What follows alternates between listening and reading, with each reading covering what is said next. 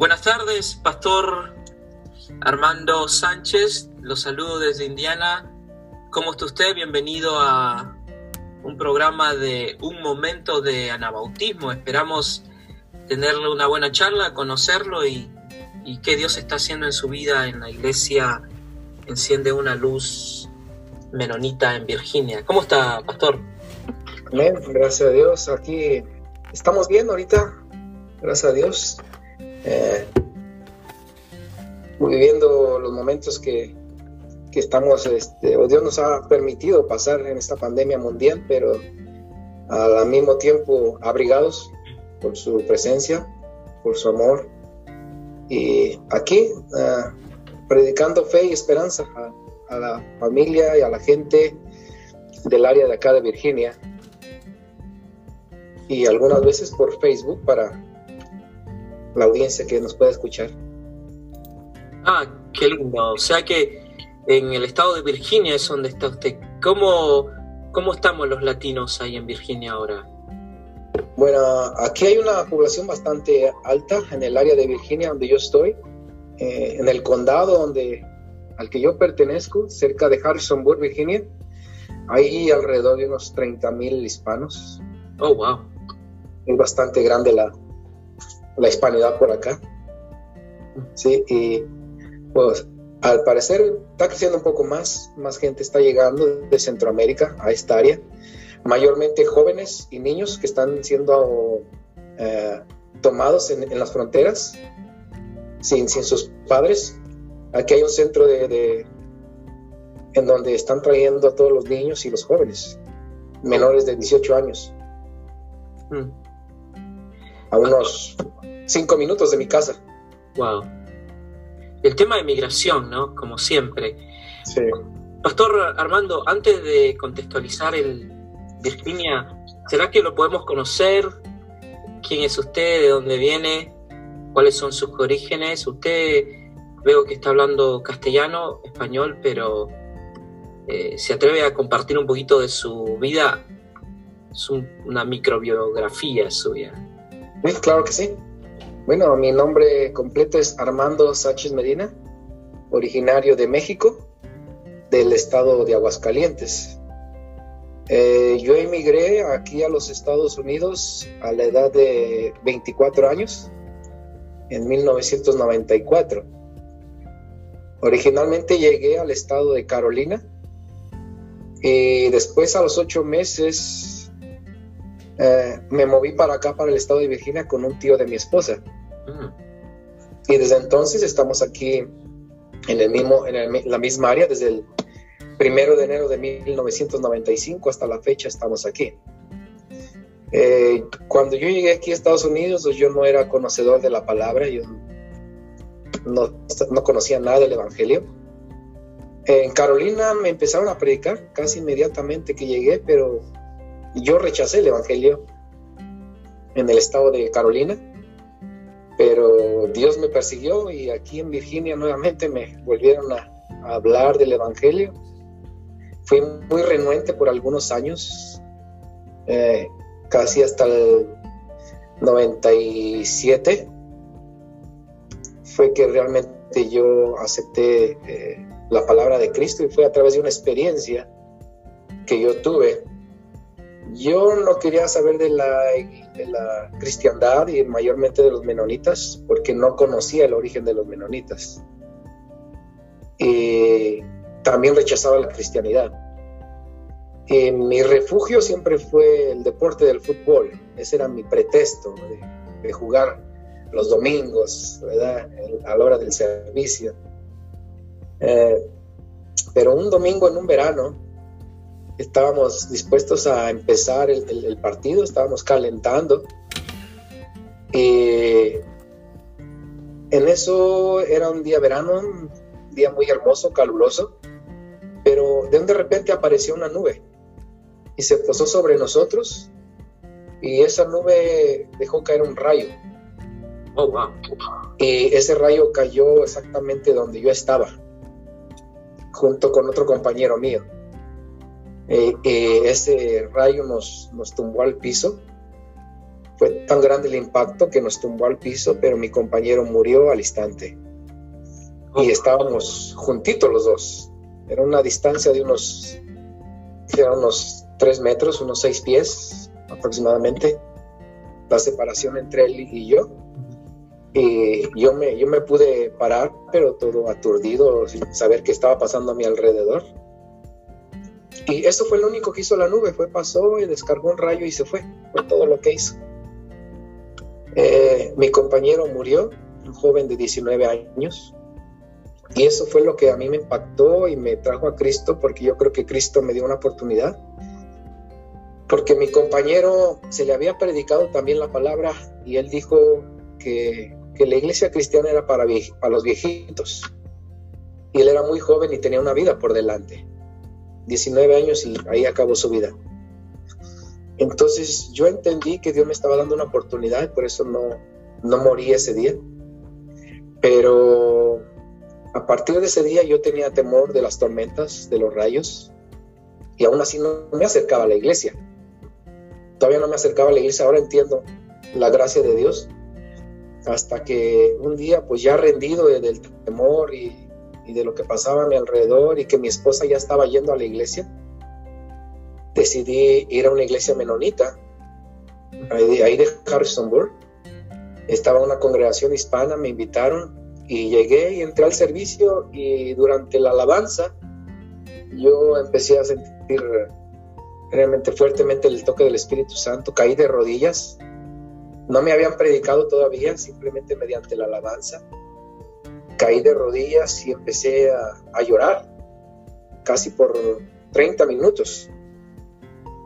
Y yo no entendía el por qué, ahora entiendo que fue el Espíritu Santo que en ese momento me tomó y, y me quitó mis temores, porque a partir de ese momento eh, yo ya no le, tengo, no, no, le tengo miedo a las tormentas ni a los rayos. Ahora yo puedo caminar en medio de una tormenta, pueden caer rayos y yo camino en paz, porque sé que Cristo en ese momento me, me tomó y me quitó mis temores. Y ese día, después de esa experiencia, yo decidí entregar mi vida a Cristo. Y hasta el día de hoy eh, eh, sigo en el camino. Al cabo de unos tres años me convertí en pastor de jóvenes. en el año 2000, eh, la iglesia a la que pertenecía se, disipó, se, deshizo porque el pastor tristemente cayó en, pecado y él no aceptó, no, aceptó la disciplina ni que nadie lo, ayudara, incluso no aceptó ayuda. Entonces la congregación decidió abandonar la, la iglesia y desapareció la iglesia. Entonces yo me junté con otras tres familias y dijimos, bueno, ¿por qué no empezamos nosotros una, una célula casera? Empezamos una célula casera con las cuatro familias, a los tres meses ya éramos 20 personas. Empezaron a llegar como hormigas la gente a la, casa. Oh, wow. Y éramos 20 personas a los tres meses. Entonces ya no cabíamos. Buscamos un, un, un localito donde, donde reunirnos, encontramos un localito pequeño y a los seis meses ya éramos 40 personas, otra vez ya no cabíamos en el localito. Entonces le pedimos a Dios en oración que si ese era el plan de Él, que yo fuera pastor y que este iba a ser una nueva obra, pues nos diera la oportunidad de conseguir un lugar grande o un espacio o una iglesia propia. Eh, gracias a Dios, eh, eh, en menos de un año pudimos comprar un edificio Oh, wow. El edificio que es en el que estamos ahorita congregados hasta el día de hoy. En el 2003 sucedió esto, en el 2003. Y hasta el día de hoy estamos congregados en ese edificio.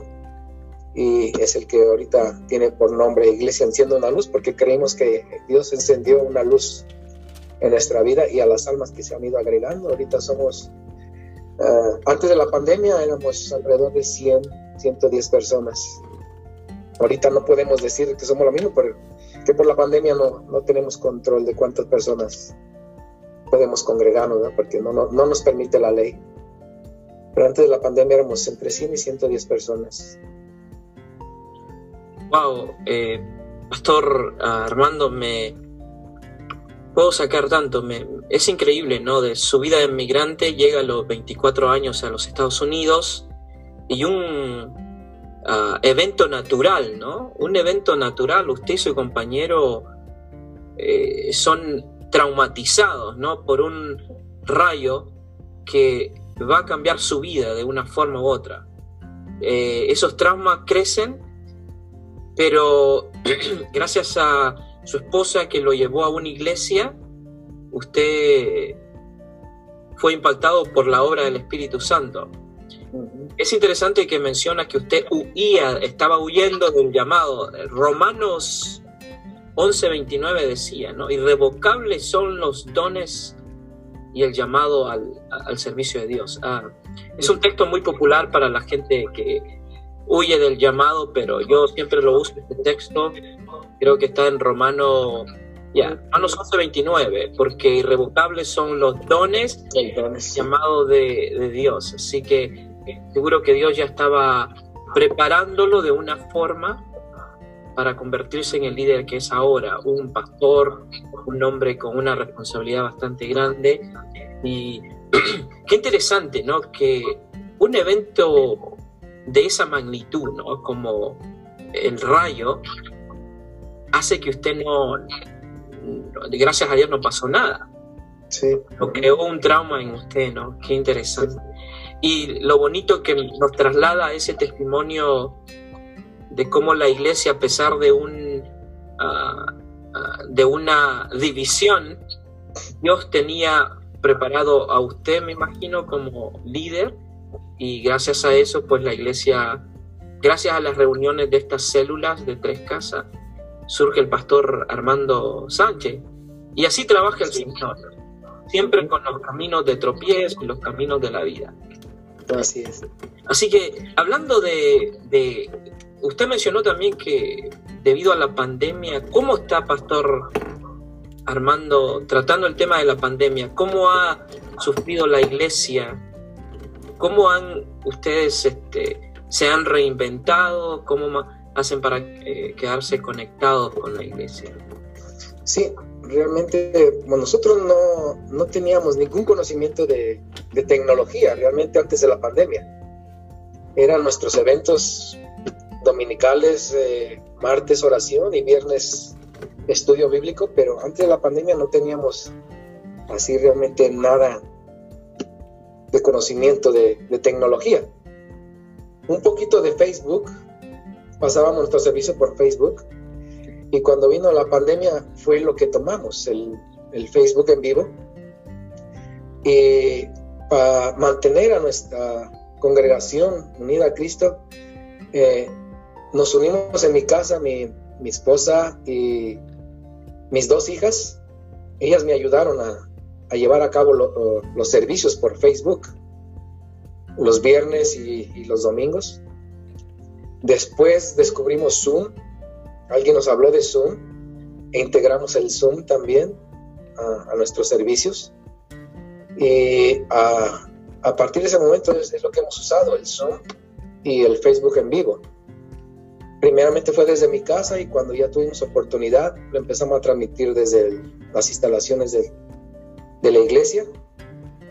Y ahora que nos dieron la oportunidad, pues tenemos una capacidad de, 30 a 40%, es lo que estamos permitiendo que llegue nada más. 25 30 personas es la que estamos teniendo como audiencia. Y a la demás la tenemos eh, o la conectamos a través de Facebook y de Zoom. Eso es lo que hemos eh, tratado de usar ahorita mayormente.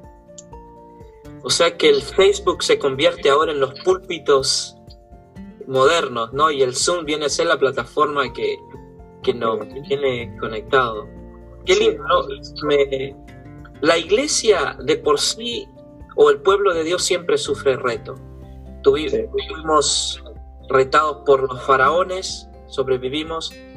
Fuimos retados por los eh, Césars, en los, Roma, los romanos fuimos retados por los individualistas, los modernistas, pero aquí estamos.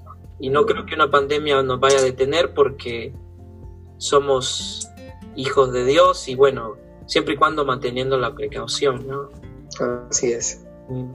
Pastor, la cultura hispana es una cultura acogedora, nos gusta estar juntos, nos gusta comer, nos gusta estar en grupo. ¿Ha habido algún una nueva forma de entender esas costumbres hispanas dentro de la iglesia menonita hispana, cree usted, ahora con la pandemia? Especialmente cuando usted dijo no sabíamos nada de tecnología. Sí, tuvimos que reinventar todo eso porque realmente esta iglesia creció a través de la comunión, a través de, de estas reuniones que teníamos después del servicio. Eso fue lo que atrajo a la comunidad hispana aquí donde estamos nosotros, que después del servicio nos reuníamos a comer, nos íbamos a jugar voleibol, fútbol al parque, llevábamos todos un poco de comida y esto fue lo que atrajo realmente a, este pueblo de Encienda una Luz. Ahorita estamos tratando de, mantener eso lo más cercano posible, siempre respetando eh, las leyes y los reglamentos de, que se nos requiere por el, por el país o el Estado. Entonces, a veces hacemos pequeñas reuniones, pero siempre con el distanciamiento, ahí a veces atrás del, de las instalaciones de la iglesia. Eh, a veces mandamos a, a, los maestros nada más con los niños a tener un poco de reunión, a veces los jóvenes y algunas veces nosotros. Pero tratamos todavía de mantener esa, esa comunión, esa, eso, digo yo, bonito de nuestra cultura, de que nos juntamos y, comemos y dialogamos de lo, cómo estamos en otros países, rescatamos cosas culturales muy bonitas y tratamos de mantenerlas todavía poco vivas, aunque ya no con el mismo margen de antes, ¿verdad? Pero todavía mantenemos un poco de comunión de esa manera. A veces entre dos o tres familias nos reunimos en una casa también. Es lo, que hemos tratado de hacer. Doctor ah, Armando, usted es un ciudadano mexicano que llega a los 24 años a Estados Unidos y es interesante que menciona que trae un poquito de, ese sabor mexicano, de esa cultura mexicana a, un contexto bastante diferente. Pero algo que me llamó la atención que mencionó es que no era muy aficionado a la religión o al tema ya sea cristiano. Usted cuando llega aquí se encuentra con una cultura bastante dominante, pero a la misma vez se encuentra con una nueva fe, que es los menonitas. ¿Cómo llega usted a entender esta nueva forma de ser cristiano, esta nueva forma de leer las escrituras? Cuando le menciona a los menonitas no se puso a decir, bueno, ¿qué son estos chicos? ¿Son chicos raros? ¿No le pareció eso un poquito curioso? cuando le dijeron, bueno, soy menonita. ¿Nos puede sí. de esa experiencia? No, claro.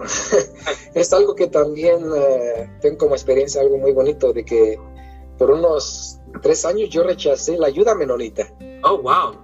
O sea, yo me, me, hice, me hice cristiano, me recibí a Cristo y estuve en la iglesia que yo como, en la que yo crecí, era de un movimiento pentecostés, pentecostal.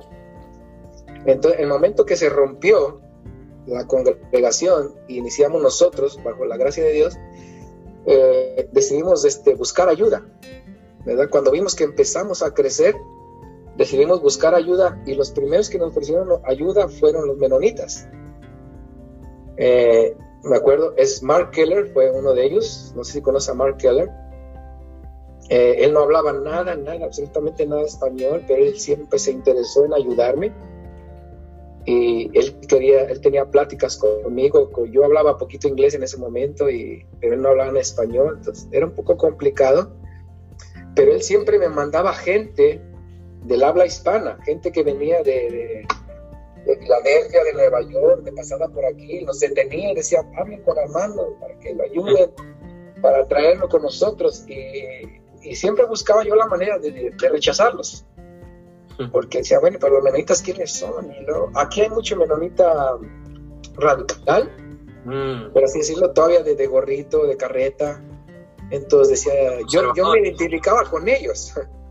Y decía, no, no, yo no quiero saber nada de los menonitas. Entonces, cada vez que Mark tenía una oportunidad y me traía a alguien, yo lo rechazaba. Y así estuve por tres años aproximadamente. rechazando la, la fe menonita. Yo busqué, o estuve buscando un movimiento pentecostés porque fue donde yo acepté a Cristo. Pero Dios tenía otro plan conmigo.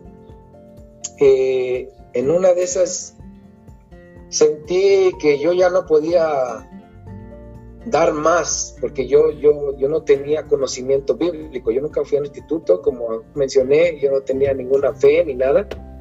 Eh, venía del, del, catolicismo, pero realmente sin bases bíblicas, como muchos, ¿verdad? Decimos somos católicos, pero no tenemos bases bíblicas realmente. Entonces yo no tenía mucho conocimiento de, la palabra, entonces llegó un momento en que yo me sentí limitado para hablar de Dios, para predicar de Dios. Y, los menonitas todavía estaban cerca de mí. Fue en un momento entonces que yo conocí a, una muchacha de Puentes Nuevos. Eh, ella hablaba bastante bien el español y ella me contactó con Marvin Lorenzana. Entonces, Marvin y, Mariana, su esposa, me llamaron y, nos reunimos, hicimos una, reunión casualmente en la iglesia donde yo acepté a Cristo, en la iglesia menonita donde yo acepté a Cristo. Y ellos me ofrecieron ayuda teológica y de ahí, de ahí nació IVA, aquí en, en el área de Virginia, en el área de Harrisonburg.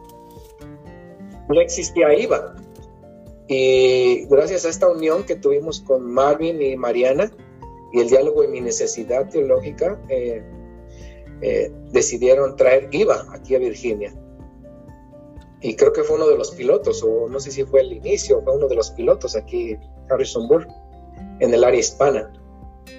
Y entonces empecé yo a asistir a ese, ese seminario con Marvin, pero aún así yo todavía me, me rehusaba a pertenecer a la, comunidad de fe de los menonitas. Pero a medida que yo fui conociendo cómo trabajaban los menonitas, la fe, eh, el desempeño que ellos tenían, las misiones, algo que me encantó fue la misión. Ellos son una, personas muy misioneras, eh, muy dadivosas, eh, muy se desprenden fácilmente de lo que tienen para ayudar todo eso fue lo que me, a mí me impactó porque todo eso yo lo veía en la Biblia, pero eh, tristemente lo puedo decir, no lo veía en la iglesia a la que yo asistía anteriormente. En la iglesia que yo asistía solamente veía el movimiento pentecostés, que se basan mucho en, los dones, y es bueno, es bueno los dones, pero se basan mucho en esos dones, pero no en el trato con los demás, no en alcanzar a los demás. en cambio, yo vi todo eso en los menonitas entonces eso fue lo que a mí realmente me, me hizo unirme a ellos, aparte de que el hombre que a mí me trajo a los pies de Cristo fue menonita. El, hombre, el primer hombre que a mí me habló de, Cristo aquí en Virginia fue menonita. Eh, entonces yo creo que Dios ya me había elegido desde tiempo atrás para ser menonita, pero yo lo rechazaba. Y llegó el momento que ya me tuve que rendir completamente. Ahora hablo libremente, alegremente, gracias a Dios que me trajo al, al movimiento de fe de los anabautistas. Qué lindo, pastor. Es lo que decía Pablo, ¿no? Otra vez eh, redundando aquí con el tema de Romanos 11:29. Irrevocable es el llamado y los dones. Definitivamente Dios lo tenía guardado y lo estaba preparando en la vida diaria, ¿no? El, conocimiento empírico que estaba obteniendo en el camino lo convierte ahora en un líder, un pastor y un hombre anabautista menonita de Virginia, con una iglesia que está ahora siendo retada con el tema del COVID. Pastor, eh, sé que no... usted, ¿cómo hacemos los pastores hispanos en los Estados Unidos para mantenernos sanos, especialmente eh, con, temas económicos en la iglesia, con temas de pandemia y también algunas veces en el contexto depende el tema racial ¿no? o cultural, ¿no? como los cross, uh, cross culture que le llaman. Y ¿qué, qué, sugerencia? ¿Qué nos puede decir el pastor Armando Sánchez de la iglesia Enciende una luz menonita en Virginia? ¿Cómo nos queda, cómo, cómo nos quedamos sanos, pastor?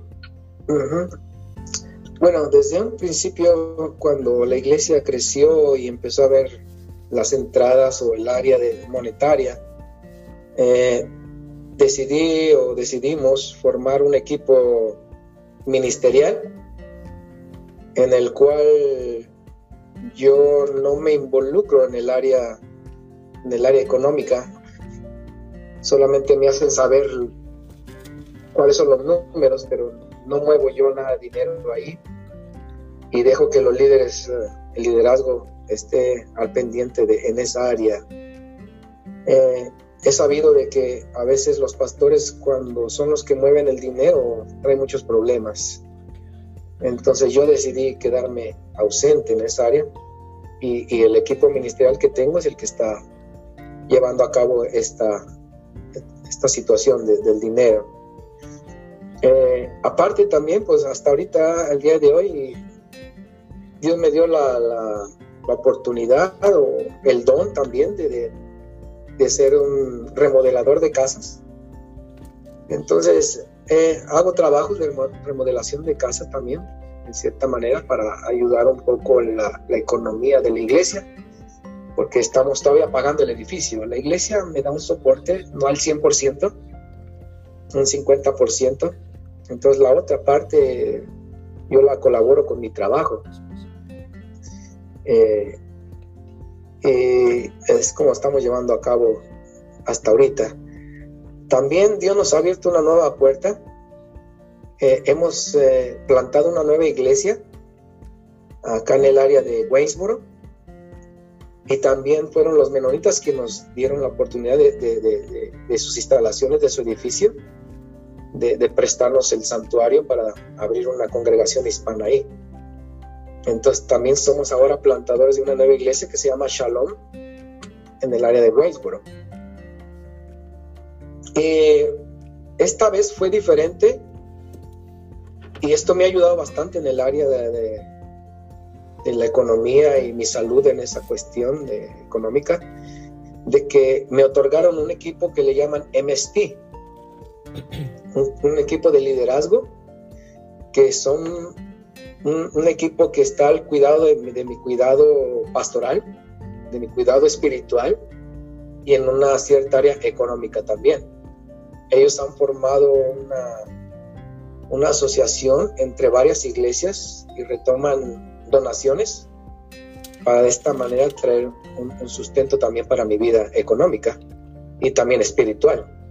Yo les rindo cuentas a ellos Qué bueno, qué Están cuidando mi vida espiritual y económica. Entonces, esto lo que me, me, ha, ayudado, me ha ayudado bastante. Es, es algo que yo he aprendido de los menonitas, que ellos tienen mucho, mucho cuidado en esa área, de, cuidar a los pastores espiritualmente y, económicamente. Qué lindo saber, Pastor Armando, que no estás solo, que se siente apoyado. Eh, eh, Jesucristo decía que lleváramos las cargas los unos de los otros, ¿no?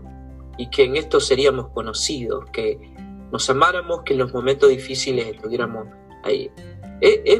me ha inspirado, Pastor Armando, me ha dicho que a pesar de los retos que la pandemia trae, se han atrevido ustedes a plantar una nueva iglesia. los frutos del Espíritu. O sea, es un hombre no solo con retos que bueno, hay que trabajar, ¿no? Como Pablo hacía las maquitas, eh, pero es increíble cómo usted, a pesar de, del reto económico y el reto de pandemia, se mantiene, habla como un hombre inspirado, ungido, plantando nueva iglesia y siguiendo adelante. Eso creo que es algo de, es un testimonio que nos edifica a nosotros, los pastores nuevos que estamos trabajando en el planteamiento de iglesia, ¿no? me gusta que tiene un equipo que se llama MS, eh, y con la nueva iglesia Chalón, o sea, ¿cómo, ¿cómo encuentras inspiración, Pastor Armando, para continuar trabajando en la obra de Cristo? ¿Cómo, ¿Es una fe? ¿Podemos tocar el tema de fe o el tema de animados? ¿O cómo, cómo encuentra usted ese, ese ánimo para hacer todo este trabajo en la iglesia? Bueno, realmente creo que estoy sumamente agradecido primeramente con Dios por la oportunidad de, que me dio de la vida eh, eh, en ese encuentro que tuve con Él de, la manera natural, con ese rayo. En segundo, ver eh, la gente sufriendo, sufriendo en, aquí en la tierra, tanto en la área económica como espiritual. Eso es lo que a mí me motiva a, hablarles de Cristo, ver que sufren y a veces buscan ayuda en santería, brujería, a veces ni siquiera la buscan en su fe, su fe eh, que, tienen hacia Dios, ¿verdad? Que a veces es equivocada, sino que la buscan en, brujería, en santería y tantas otras cosas, de ocultismo. Eso a mí me inspira a, hablarles de Cristo, para que abran sus ojos y le den la oportunidad a Dios de darles un nuevo rumbo a sus vidas. En medio de todo esto, para nosotros la pandemia ha sido incluso una oportunidad, porque en la iglesia Shalom vimos mucha gente sola, desamparada, sin dinero, y de una pregunta que tuvimos, una entrevista que tuvo mi esposa con, con la hermana Lisette, ¿conoce a la hermana Lisette Hernández? La hermana Lisette Hernández es mi mentora, es, mi, es la persona a la que yo le rindo cuentas. Eh, ella le preguntó a, Pastora, ¿y cómo están? Dijo, bien. Dijo, y mi esposa le preguntó, ¿de, casualidad no sabrán alguien que tenga o dónde podemos conseguir comida o algún banco de comida? Y Lice le, preguntó, ¿por qué? Dijo, es que hemos conocido gente en el área de Westboro que no tienen comida ni dinero ni trabajo por la pandemia. Entonces ella dijo, déjame investigar. Entonces ella preguntó eh, en la conferencia de aquí de, donde yo pertenezco, del norte, de, Virginia, y es increíble que rápido reaccionaron y se juntaron 25 mil dólares. Oh, y, esos 25 mil dólares se nos fueron otorgando para ayudar a las familias les dábamos de a 500 dólares, a 300, dependiendo la cantidad de personas que eran en las familias. Les estuvimos eh, ofreciendo 500, 350, 250 dólares y así fueron han estado subsistiendo este, este año a través de, ese fondo que surgió de, de, una pregunta de dónde podemos conseguir comida a un banco de comida. Entonces la pandemia ha sido para nosotros una puerta que Dios abrió también para traer el Evangelio y ayudar a la gente.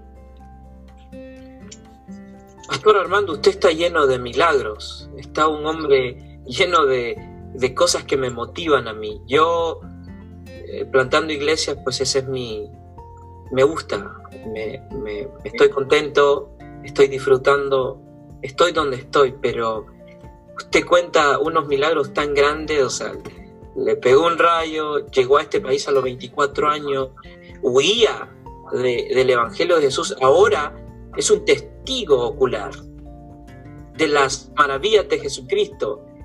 Es un hombre que tenemos, por eso es que este tipo de entrevistas nos ayuda a ver cómo Dios está trabajando en la vida de otros cristianos en otras partes del mundo.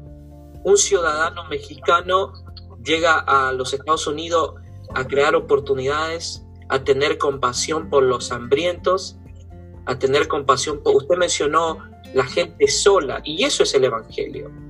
También me gustó que dijo que los menonitas tenían una compasión por los grupos marginados y eso lo llevó a serse y convertirse en una anabautista. El hecho que pudieron en medio de una pandemia recoger 25 mil dólares para dar comida, eso es un milagro. Ustedes son esa luz del mundo, ¿no? Que Cristo decía, no puedes poner las luces debajo de la cama, tienes que ponerlo en lo alto. Entonces, su testimonio, pastor, a mí me motiva.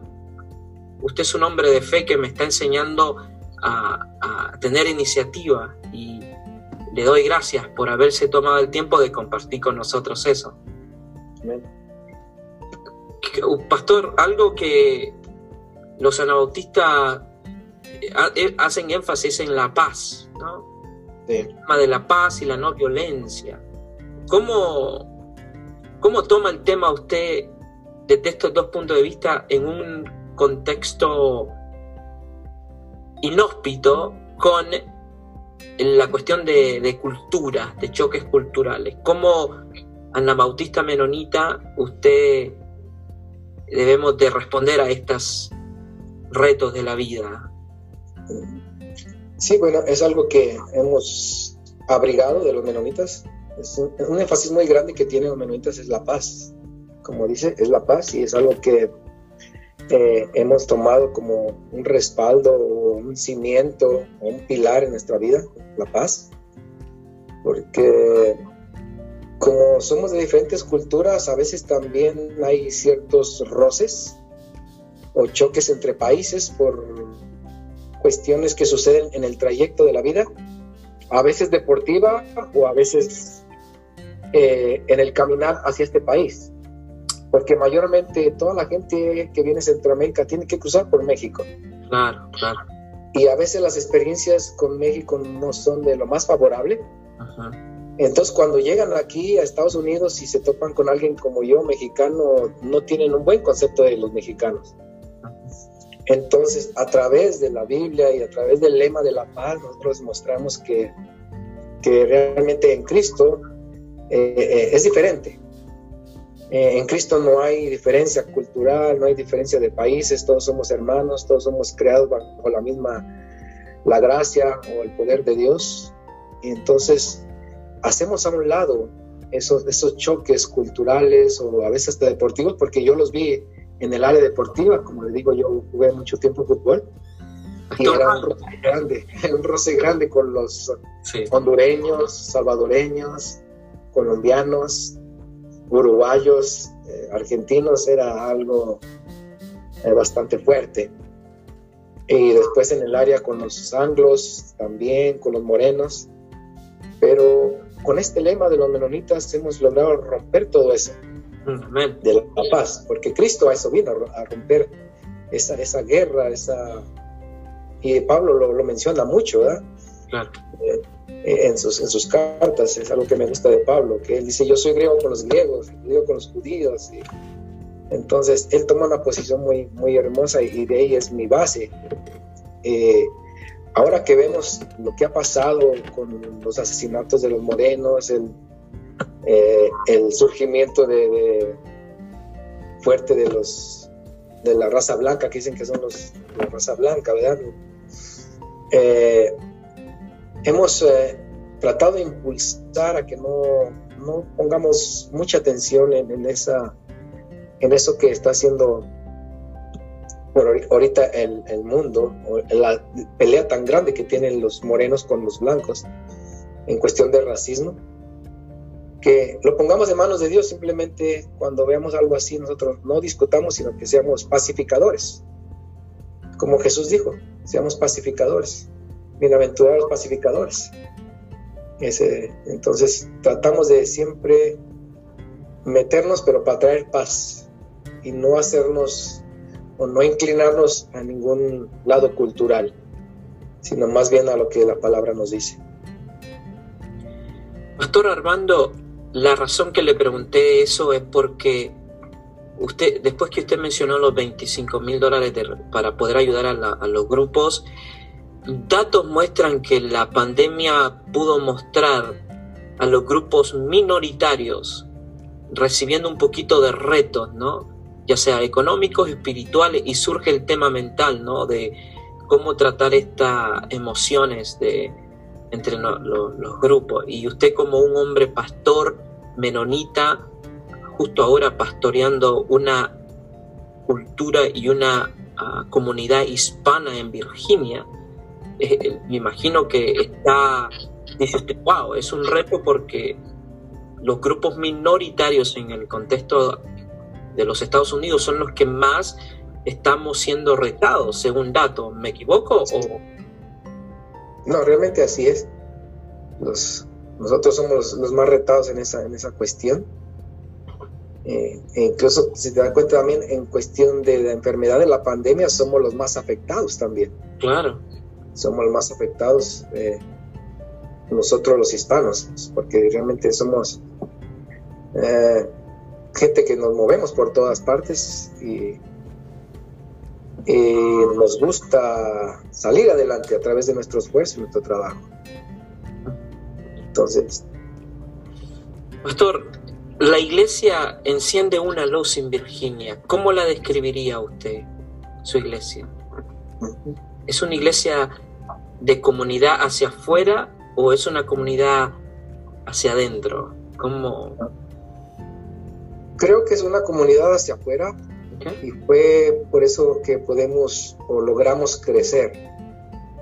Porque sí nos enfocamos en reunirnos los domingos, los viernes y los martes, pero fuera de eso salíamos fuera del edificio a, a expandir el Evangelio, a transmitir nuestra fe en las reuniones, en las comidas, en los parques, eh, aprovechar cualquier oportunidad. Entonces creo que sí, somos una comunidad que va hacia afuera.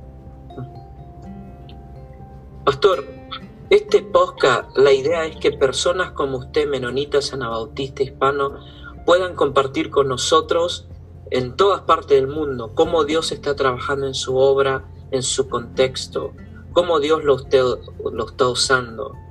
Y quisiera darle muchísimas gracias por haberse tomado el tiempo de hablar con nosotros. Y le quiero decir cómo, qué, consejo tiene para los pastores menonitas hispanos, ya sea de Estados Unidos o Centroamérica o, donde este podcast va a tener alcance. ¿Cómo nos puede alentar, motivar para mantener esa fe ¿no? de, eh, y no desanimarnos a pesar de los retos que estamos teniendo? Se acerca un año nuevo una nueva administración, se especula o se, se publica de que una vacuna eh, ha sido desarrollada y ha alcanzado una aprobación de 95%. ¿Esto nos da esperanza, Pastor Armando? Claro que sí, yo creo que sí es una gran esperanza porque si hemos estado orando porque Dios obrara de alguna manera para poder nosotros volver a retomar eh, ese tiempo de adoración y de aprendizaje de su palabra y de traer estrategias para salir y expandir el Evangelio. Entonces, si esa vacuna es una solución, tenemos que abrigarla. He escuchado noticias de que muchos toman esta, esta vacuna como precaución. El inicio, el inicio del anticristo o la ah. marca de la bestia. Ay, ay, ay. Sí, ya he escuchado hasta eso, que yo no me voy a poner la vacuna porque es la marca de la bestia. Digo, creo que estamos mal informados aún teológicamente y bíblicamente, porque esto ha acontecido durante todo el trayecto de la humanidad, no es la primera vacuna que se pone la humanidad. Y realmente, pues si esa fuera realmente el anticristo, la iglesia ya no estaría aquí. Ya no tendríamos que preocuparnos si, si la vacuna fuera el anticristo o la marca CC, no tenemos que preocuparnos porque Cristo vendría por nosotros primero. Entonces, yo creo que debemos siempre poner nuestra mirada en Cristo y en las escrituras. Porque salen muchos movimientos allá afuera que, que confunden aún al mismo cristianismo. La Biblia lo dice, ¿eh? La misma Biblia también nos advierte de eso. Que no seamos como las olas del mar, movidos de un lado para otro. Hay que cimentarnos bien en la palabra. Entonces, el consejo que yo daría sería ese, hay que mantenernos firmes en lo que la palabra dice y en la fe en que Cristo es nuestro sustento y nuestra roca. Y nuestro Señor Jesucristo decía, bueno, van a venir muchos tipos en mi nombre y van a venir aún señales, rumores y todo este tipo de caos, pero decía él, yo aún estoy obrando, ¿no? Aún no. Una de las seguridades que tenemos como cristianos es que somos rescatados, reconciliados y esperamos ser parte de una comunidad de fe cristiana en Jesucristo. Y él dijo que nadie los iba a arrebatar de las manos. Así Pastor Armando, eh, eh, Virginia es un estado que no he tenido la oportunidad de conocer. Se ve que la comunidad hispana está creciendo ahí. ¿Cuál es el futuro de la iglesia menonita hispana, cree usted? Especialmente la iglesia enciende una luz. ¿Cuándo, cuando más o menos ustedes proyectan estar ya? Porque ahora tiene dos iglesias, tiene Chalón y todo, y, un hombre como usted ocupado eh, con la familia, con el trabajo, y aparte seguir creciendo en la fe anabautista menonita, ¿cómo, ¿cuál es el plan para el pastor Armando Sánchez? Bueno, el plan ahorita, primeramente todo está en las manos de Dios, ¿verdad? Pero tenemos que formar planes también nosotros a futuro. El plan ahorita es este, estamos formando un equipo en Encienda una Luz para que si en dado caso yo tuviera que permanecer en Shalom, para hacerla florecer más. Oh, wow. dejar, un liderazgo ahí en, siendo una luz. O también al mismo tiempo estoy, trabajando en, en formar un, un, nuevo liderazgo en Shalom para si en un futuro yo tengo que regresar o dedicarme a siendo la luz, ya tener una alguien ahí que se quede en Shalom. Porque todavía en mi mente está seguir expandiendo, eh, expandir el Evangelio ir, moviéndome más a, otros, a otras áreas. Incluso tengo en mente, primeramente, ponerlo en las manos de Dios, eh, tratar de levantar una iglesia en México, en, Aguascalientes, donde yo soy originario, porque ahí no existe ninguna iglesia menonita. ¿En serio? ¡Wow! Entonces, mi, anhelo es eh, que la iglesia menonita siga creciendo, no solo en Estados Unidos, sino también, si es posible, en nuestros países de origen es una iglesia poco conocida, por así decirlo, en mi país y en algunos otros estados, porque cuando yo les hablo, soy menonita, me dicen, ¿y ellos quiénes son? ¿Qué secta? Entonces me dicen, ¿qué sectas son esas? Digo, no hay ninguna secta, somos seguidores de Cristo. Entonces, mi intención es dar a conocer el anabautismo donde yo pueda y con la gente que yo pueda. Qué bueno. Pastor, para finalizar con unas palabras de ánimo, es refrescante saber de que usted, aparte de que está trabajando plantando iglesias en Virginia, ahora quiere regresar ¿no? un día y poder sembrar una semilla anabautista menonita en Aguascalientes, los aduricálidos, ¿cómo le llaman a los? Sí, hidrocálidos. Hidrocálidos. Hay una feria ahí que, es muy famosa. Ahí tenemos que ir a plantar cuando esté esa feria. ¿Cómo es que se llama? La Feria de San Marcos. La Feria de San Marcos. Si yo me la paso leyendo eh, y a ver. Y yo soy originario del corazón de la iglesia de San Marcos, donde se, donde se hace la feria. Yo nací a tres bloques, tres calles. Perfecto. Tenemos que ir a la Feria de San Marcos. Claro que sí. Pastor Armando, eh, muchísimas gracias por haberse tomado el tiempo. Le gustaría agregar un poquito, este podcast lo van a escuchar muchos menonitas, pastores hispanos, y me gustaría que ellos, usted los deje con un mensaje, como pastor menonita bautista, como un ciudadano de, ya sea mexicano de los Estados Unidos, nos puede regalar un mensaje de esperanza a nosotros, los hispanos menonitas, para poder seguir fiel, para poder seguir trabajando en comunidad y poder un día, si puedo usar la palabra, normalizar un poquito la situación. Eh, denos un mensaje de esperanza, Pastor Armando. Sí, claro que sí. Mi consejo sería que no, no tengamos temor a los retos o las adversidades que podamos enfrentar en la vida. Creemos que Dios tiene todo en control y a veces humanamente es, es difícil o no tan fácil aceptar esta clase de, pandemias o acontecimientos que están en nuestra vida, pero yo les diría que no tengan temor, que confiemos en Cristo, Él tiene todo en control y tiene planes con nosotros todavía. Si estamos en esta tierra es porque hay planes que Dios tiene con nosotros y hay que enfocarnos en, ese plan, en buscar el plan de Dios, porque de ahí es donde va a surgir, nuestra victoria y donde va a crecer nuestra fe. Eh, he visto o he caminado en momentos difíciles económicamente. Llegó un momento en que me vi sin un solo dólar, pero vi la mano de Dios. Vi la mano de Dios de gente que me desconocía, que no me conocía, trayendo ofrendas de comida, de dinero, de consejos.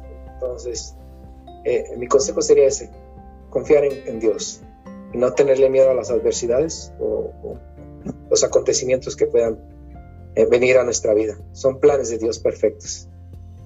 Qué bueno. Pastor, muchísimas gracias. Antes de dejarlo ir, de, ¿qué tan grande es su familia? ¿Cuánto, cómo tiene esposo? Sí, sí, bueno, es mi esposa, se llama Verónica. Mi hija mayor se llama Itzel. Ella fue la única que nació en México. Ah. La traje aquí de un año, ocho meses. Después está mi segundo hijo que se llama Armando Junior, como yo. Después está mi tercera hija que se llama Jessica. Ella está en la Universidad ahorita de George Mason, en el área de Washington, D.C.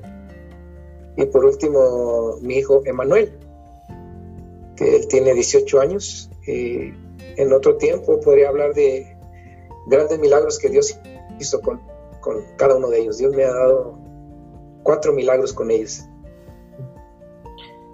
Pastor Armando, usted es un hombre de milagros y un, un, hombre de el hecho de que tuvo, nunca en mi vida, creo, eh, había estado con una persona que tuvo una experiencia literalmente con un rayo. Usted sale de, eh, de, un que lo traumatiza, ¿no? Y, lo, le tenía miedo a las tormentas, pero Dios curó esos traumas y, eso es increíble. Ahora no solo es pastor, es plantador, es padre de familia, es un consejero y todas esas herramientas es lo que Dios necesita para poder continuar con el plan de reconciliación en este mundo.